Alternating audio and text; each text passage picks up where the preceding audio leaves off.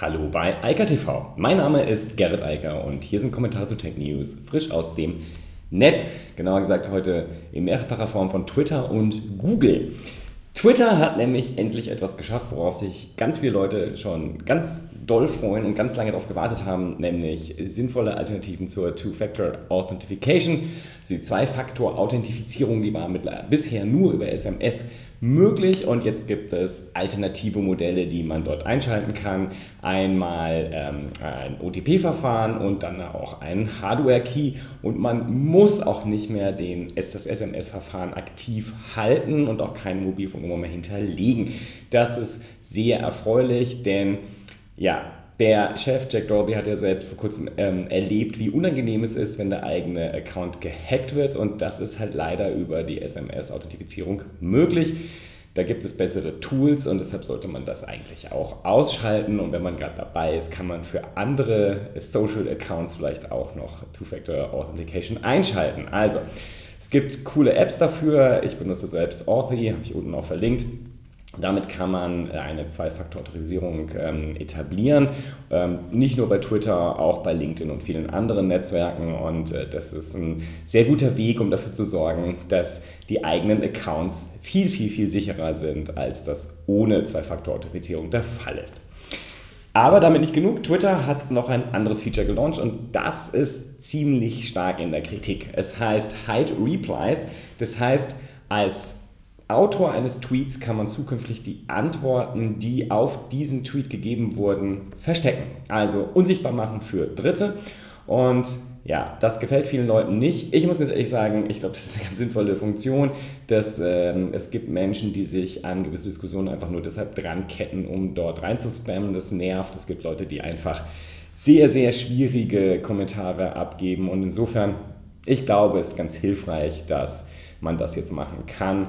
Ich denke, man sollte auch mal abwarten, wie die Entwicklung denn tatsächlich ist, wie die Nutzer das einsetzen, wann sie solche Antworten wegschieben und ausblenden und dann vielleicht in einem halben Jahr nochmal darüber nachdenken, ob das nicht vielleicht auch eine wirklich gute Idee war.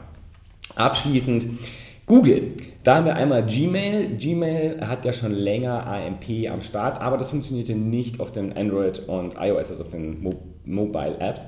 Da ist es jetzt auch integriert. Man kann also jetzt AMP-E-Mails, die es ja nicht nur bei Google gibt, sondern auch bei anderen Hostern, äh, auch auf dem Smartphone sinnvoll beantworten. gerade da macht es ja auch Spaß, dann direkt zum Beispiel, als Beispiel das Thema Shoppen gegeben. Ich weiß nicht, ob Leute aus ihrer E-Mail raus tatsächlich sofort einkaufen, aber es gibt viele andere Sachen, wo es gut ist, wenn man Funktionalität direkt in der Mail hat und ähm, nutzen kann. Und ich glaube, dass AMP dafür auch ein sehr guter Standard ist. AMP ist halt eine sehr reduzierte HTML-Version. Das ist schlank, lädt schnell, macht wenig Ärger und insofern glaube ich, dass das der richtige Weg ist, das auch in die E-Mails zu integrieren und halt vor allem jetzt auch auf dem Smartphone verfügbar zu machen. Und es noch eine Nachricht von Google, die ist auch so ein, wir machen etwas, was wir woanders schon lange können, jetzt auch an einer anderen Stelle und zwar kommt Google Docs jetzt auch mit Smart Compose. Smart Compose gibt es ja schon lange in Gmail. Das bedeutet, wenn man auf Englisch, allerdings momentan nur, wenn man dort einen Text tippt, dann macht Google schon Vorschläge, was denn als nächstes wohl kommen könnte. Man kann das dann auswählen. Das ist so ähnlich wie ähm, auch auf dem Smartphone viele Tastaturen unterstützen das dort ja auch. Aber das ist schon ziemlich ausgefeilt und hilft sehr, Texte zu schreiben. Und da war es natürlich naheliegend, das dann irgendwann auch mal auszurollen und es nicht nur in Gmail zu haben, sondern natürlich auch in Google Docs, wo man ja eine große und starke Textverarbeitung hat. Und genau die kann das jetzt auch. Natürlich auch alle anderen äh, Tools von Google Docs werden jetzt mit Compose unterstützt.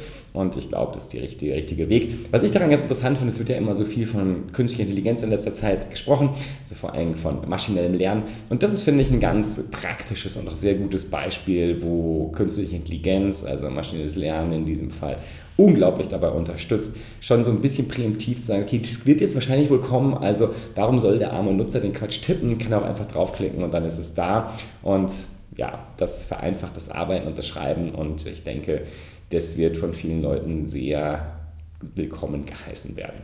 In diesem Sinne, ich wünsche ein schönes Wochenende und bis dann. Ciao, ciao.